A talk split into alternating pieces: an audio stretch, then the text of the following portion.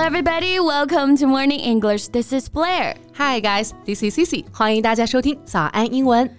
Cici, why Yeah. you look so unhappy today? So what happened?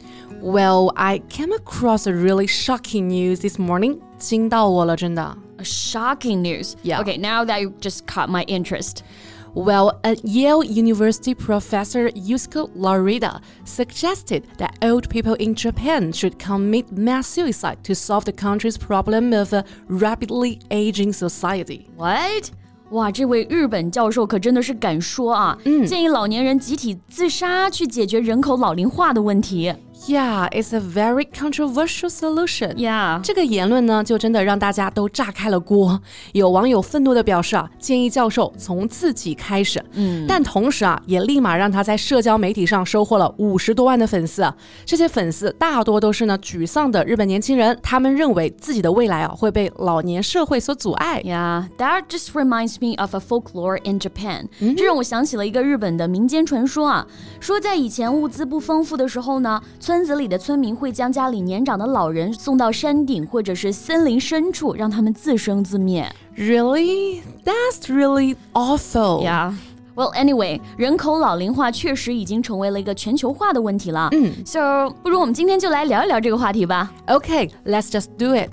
嗯，So 谢谢。所以我们刚刚一直在聊的这个人口老龄化，诶，英文应该怎么说呢？ Well, we can say population aging. 或者啊，an aging population，嗯，population p o p u l a t i o n 人口的意思，age 我们很熟悉嘛，表示年龄，那 aging 呢就表示变老、衰老，嗯，所以人口老龄化，我们可以直接说 population aging or a aging population。 Yeah，那同时 age 这个单词它也可以做动词。The country is aging rapidly，也就是说这个国家正在迅速的老龄化。And another one, we all will age and die，意思就是我们终将会变老和死去。 嗯，那既然 an aging population 可以表示老龄化人口啊，那劳动人口，也就是咱们打工人，是不是可以叫做 working population？ Yeah, exactly.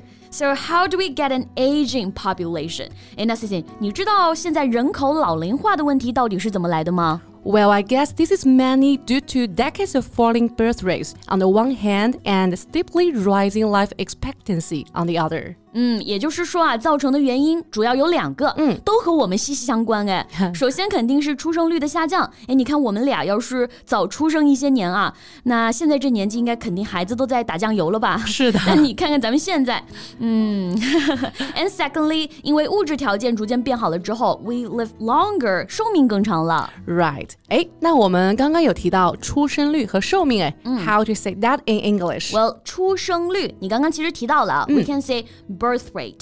Rate 就是比率这个意思，我们经常会在新闻或者一些扫黑片当中看到，像犯罪率啊，就可以说 the crime rate，然后离婚率 the divorce rate，失业率 the unemployment rate，、甚至你的心率啊也是 your heart rate。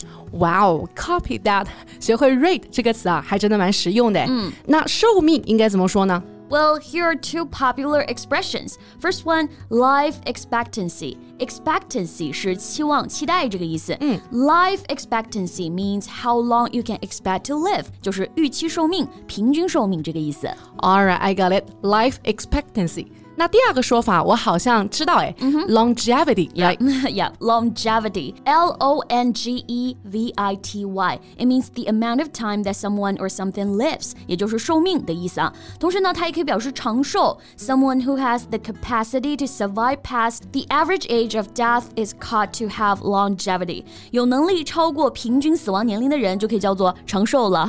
Cool. I wish everyone both health and longevity. Yeah. 希望大家都可以健康长寿啊。 yeah, that's very important. So, Cici, is mm -hmm. there any way to solve the problem of an aging population? Definitely. 这不，咱们前面所聊的新闻当中的那个教授，不就提出了一个方案吗？让老年人集体自杀。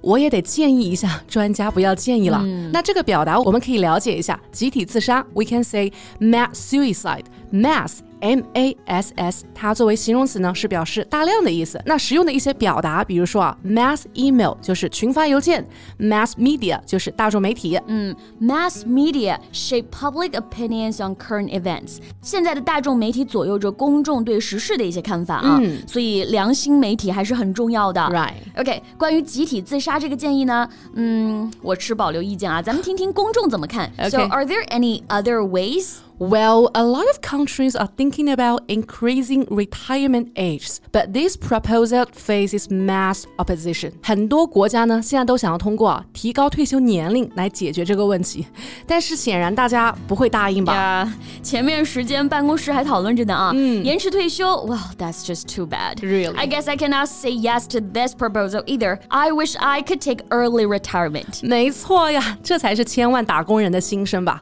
那延迟退休。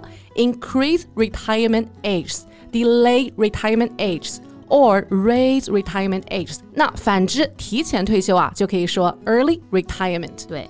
诶，那就没有更加 effective，然后又更加 reasonable 一点的方式去解决一下这个问题吗？well, look at this one. Plenty of technology companies have invested heavily in research and development based on artificial intelligence, like ChatGPT. 嗯，很多科技公司呢，不断的在人工智能这个领域上进行研发。比如说这段时间特别火的 ChatGPT。Yeah. 哎，有了人工智能，是不是一定程度上能缓解劳动力短缺的这个问题啊？Yeah, that sounds good. 这个建议就还靠谱一点啊。嗯，那人工智能的英文表达我们都很熟悉，artificial。artificial 那这个词呢，大家更熟悉的应该是它的缩写形式 AI。